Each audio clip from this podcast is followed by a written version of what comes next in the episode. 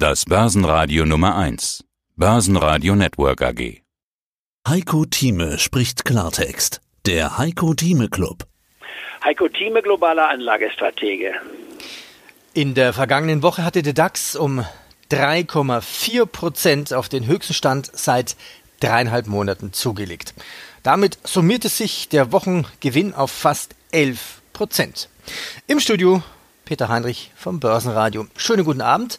Es ist Sonntagabend 18 Uhr. Jetzt zum Zeitpunkt des Interviews liegt der DAX bei 12.847 Punkten. Okay, was tun? Ist jetzt eine Strategieänderung notwendig, Herr Theme, oder braucht man zwei Strategien? Wer drin ist, laufen lassen oder wirklich auf einen fallenden DAX setzen, wie Sie letzte Woche im Club sagten? Kann man es kombinieren? Man kann es kombinieren. Man muss aber noch einmal hier zurückschauen, was hier passiert ist. Äh, es wurde ja gerade genannt, 11 Prozent fast in der Woche. Das heißt, wir haben in dieser Woche mehr zugelegt, als der DAX normalerweise, sprich so um die acht Prozent in einem gesamten Jahr zulegt. Und nicht nur das, wir haben seit den Tiefständen vom 18. März, als wir übrigens auch in unserem Club, genau gesagt am 19. März ein Kaufsignal ausdrückten, äh, wir haben seitdem beim DAX ein Plus von 55 Prozent gesehen. Das ist der wohl schnellste Anstieg, den wir in der Börsengeschichte in einer so kurzen Zeit gesehen haben. Und ich hatte auch am Wochenende hier in meiner täglichen Marktprognose die Überschrift gewählt, sprachlos.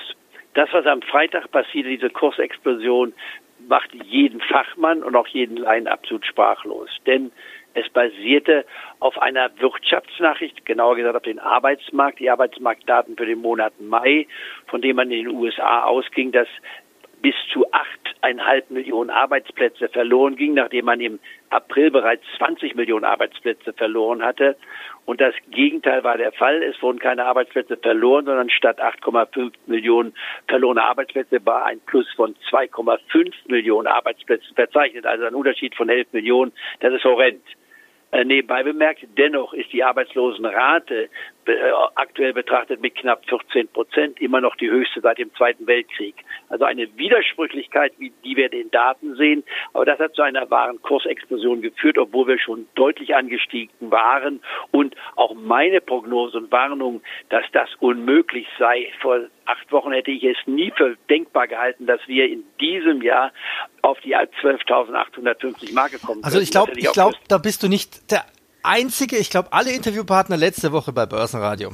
Darunter war auch ein Vermögensverwalter, der acht Milliarden verwaltet. Da sagte Heinrich, können Sie mir sagen, warum der Kurs so explodiert?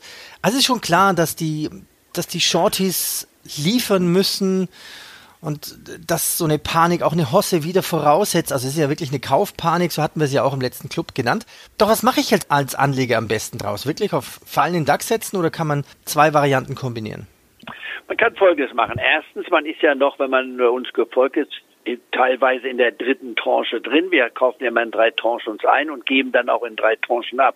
Die letzte Tranche wird ja nicht mit einem äh, Preis nach oben limitiert, sondern nach hinten abgesichert. Und wer das gemacht hat, der lässt den Markt jetzt weiter laufen. Das heißt aber im Klartext, wer einen Exchange Traded Fonds auf den DAX hat, würde jetzt das Limit der letzten Tranche, die man noch hat, denn in der Zwischenzeit dürfte man die beiden Tranchen davor mit Gewinnen zwischen 25 und 30 Prozent liquidiert haben. Aber das letzte Drittel jetzt absichern bei einem DAX-Index, der bei 12.550 oder 12.600 liegt. Und geht der Markt dorthin, dann verkauft man die letzte Tranche und wartet ab, dass der Markt sich noch weiter zurückentwickelt, denn unverändert, glaube ich, sprechen die fundamentalen Fakten, die sich ja gar nicht so verbessert haben in den letzten Tagen, äh, dass wir nach wie vor in der größten Rezession der Nachkriegszeit uns befinden.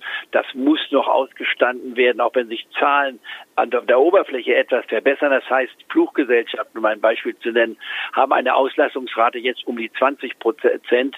Vorher waren es vielleicht nur 5 bis 10 Prozent. Aber wenn man 80 Prozent weniger Passagiere hat vorher, verliert man eh noch Geld. Das heißt, also, da haben sich die Dinge nicht verändert. Das trifft auf Restaurants zu, auf Kaufläden zu, etc., etc. Das heißt, eine Pleitewelle steht uns trotz der staatlichen Subventionen, die gekommen sind, noch bevor. Und damit ist der DAX für mich heute mindestens äh, um die 1500 bis 2000 Punkte zu hoch, vielleicht sogar noch etwas mehr. In anderen Worten, ich gehe nach wie vor davon aus, dass wir die 10 bis 11.000 Marke hier noch sehen können in diesem Jahr und am Jahresende nicht unbedingt auf diesem Niveau stehen, sondern auf einem spürbar niedrigeren Niveau. Zweites Thema, die Wirecard, unsere Sondersendung am Sonntagabend. Sie hatten ja die Wirecard mit Erfolg empfohlen in den letzten zweieinhalb Jahren. Zum ersten Mal im November 2018. 2019 konnte man damit gut Geld verdienen. Sie sagten auch vor kurzem, keine neuen Engagements, keine neuen Empfehlungen für die Wirecard. Jetzt hatten wir am Freitag eine Razzia bei Wirecard. Die Aktie fiel am Freitag nachbörslich um 10 Prozent. Mehr Details nun im Heiko Thieme Club exklusiv für Clubmitglieder. Also die Ermittler bei Wirecard kamen am Freitagvormittag in die Zentrale in Aschheim bei München und sie blieben ziemlich lang bis zum Nachmittag. Als sie schließlich wieder gingen, nahmen sie auch zwei Handys von Konzernchef Markus Braun und seinen drei Vorstandskollegen mit, denn unter Verdacht stehen diesmal nicht irgendwelche Spekulanten oder, oder Journalisten, sondern die Führungsriege des DAX-Konzerns. Die Staatsanwaltschaft ermittelt wegen des Vorwurfs der Marktmanipulation gegen sie. Tippgeber war interessanterweise auch die BaFin. Herr Thieme, was tun, während der Wirecard drin ist? Wer die dort drin ist, der Sie hörten einen Ausschnitt aus dem aktuellen Heiko Thieme Club. Das ganze Interview können Sie als Clubmitglied hören. Werden Sie Clubmitglied im Heiko Thieme Club, um erfolgreicher an der Börse zu handeln. Mehr dazu klicken Sie auf den untenstehenden Link.